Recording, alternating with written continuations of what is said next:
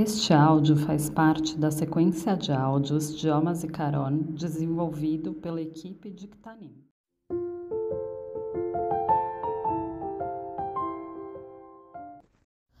Às vezes, lembrar de coisas tristes é difícil, não é? Mas pode ser muito marcante e importante. A história de nossas vidas e também do mundo é composta por memórias. Coisas que lembramos, que nos marcaram, que nos fizeram ser quem somos e chegar aonde chegamos. Antes de continuar, que tal parar um minutinho para lembrar?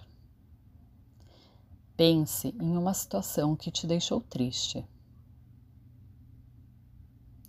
O que aconteceu? Como você conseguiu lidar com ela? O que você aprendeu? Por que será que foi essa lembrança que você pensou? Agora, pense em uma situação que te deixou bem feliz.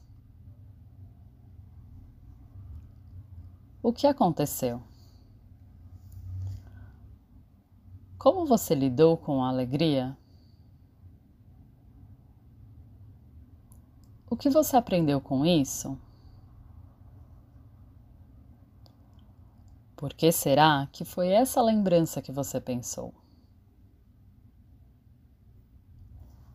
Lembramos de coisas que de alguma forma marcaram a nossa vivência. Yom HaZikaron é um dia para lembrarmos de pessoas que talvez nem conhecemos, mas que de alguma forma deixaram marcas na história do povo judeu. Podemos lembrar delas?